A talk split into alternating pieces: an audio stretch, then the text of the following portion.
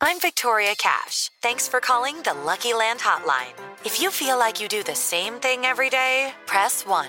If you're ready to have some serious fun for the chance to redeem some serious prizes, press 2. We heard you loud and clear. So go to LuckyLandSlots.com right now and play over 100 social casino-style games for free.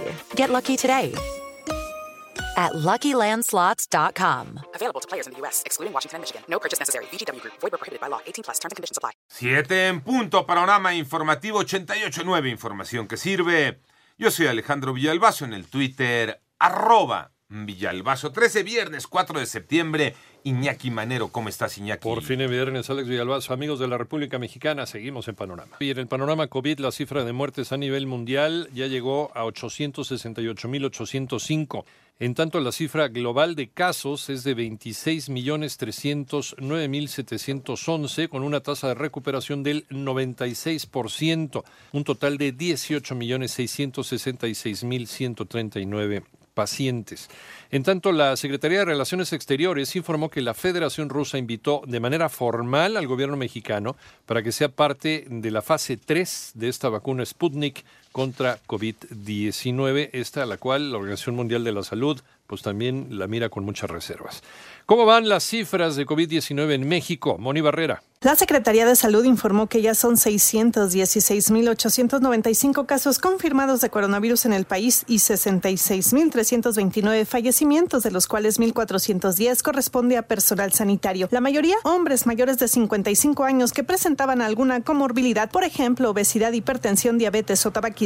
Son 1.410 profesionales de la salud que perdieron la vida y dieron positivo a la prueba SARS-CoV-2. 36 defunciones que estarían esperando un resultado de laboratorio todavía. En defunciones, el 70% son hombres. Los mayores de 55 a 59 y de 60 a 64. Las médicas y los médicos, los que tienen la mayor frecuencia, 49%, prácticamente la mitad de todos los decesos. Otras ocupaciones de salud, 29%. Y vemos como el grupo de enfermeras y de enfermeros, 18%. Así lo dijo José Luis Salomía, director general de epidemiología en 889 Noticias. Mónica Barrera. En el panorama nacional, policías de investigación del Estado de México detuvieron al hombre acusado de asesinar a un pasajero dentro de una combi durante un asalto en Naucalpan ocurrido el viernes pasado. Por otro lado, Marcela Alemán, mujer que se amarró a una silla en las oficinas de la Comisión Nacional de Derechos Humanos, explicó que ya se instaló una mesa de diálogo con el subsecretario de Gobernación Alejandro Encinas, a quien le entregaron sus exigencias, entre ellas la de cerrar el colegio en San Luis Potosí, en el que abusaron de su hija.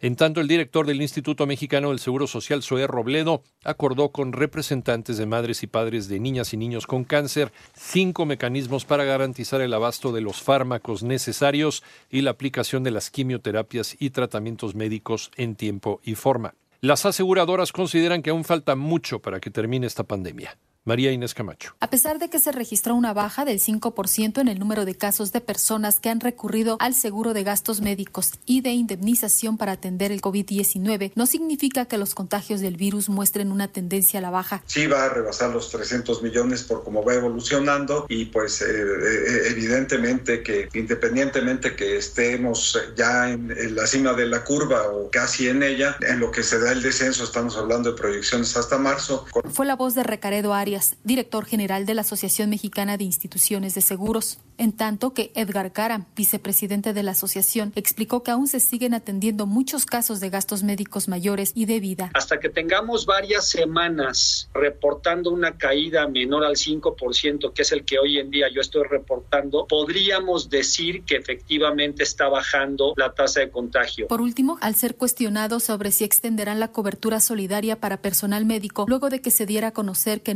nuestro país ocupa el primer lugar mundial en personal de salud fallecido por COVID-19, aseguraron que el periodo de ayuda se venció el 31 de agosto. 88.9 Noticias, María Inés Camacho Romero. En el panorama internacional, el alcalde de Nueva York, Bill de Blasio, declaró desde su cuenta de Twitter que demandará al presidente de los Estados Unidos, Donald Trump, en el caso de que éste recorte los fondos federales asignados a la ciudad. Y por otro lado, los vuelos entre Israel y los Emiratos Árabes Unidos podrán sobrevolar Bahrein mean, después de que el reino afirmara que todos los servicios hacia y desde los Emiratos Árabes pueden cruzar su espacio aéreo. En tanto, un equipo de rescatistas chilenos trabaja contra reloj para lograr llegar hasta un posible sobreviviente bajo los escombros que dejó la explosión en Beirut el pasado 4 de agosto. Ya, ya a un mes de la explosión parece que encontraron un sobreviviente y es un perro, es un perro que se llama Flash, precisamente el que lo encontró. Autoridades dijeron que estos perros de rescate reaccionaron en un lugar específico de la zona y que posteriormente imágenes térmicas dejaron ver dos cuerpos y uno de ellos registra signos vitales. Por cierto, en Israel, un dron perteneciente a un grupo que aboga por la legalización de la marihuana arrojó cientos de bolsas de cannabis en Tel Aviv.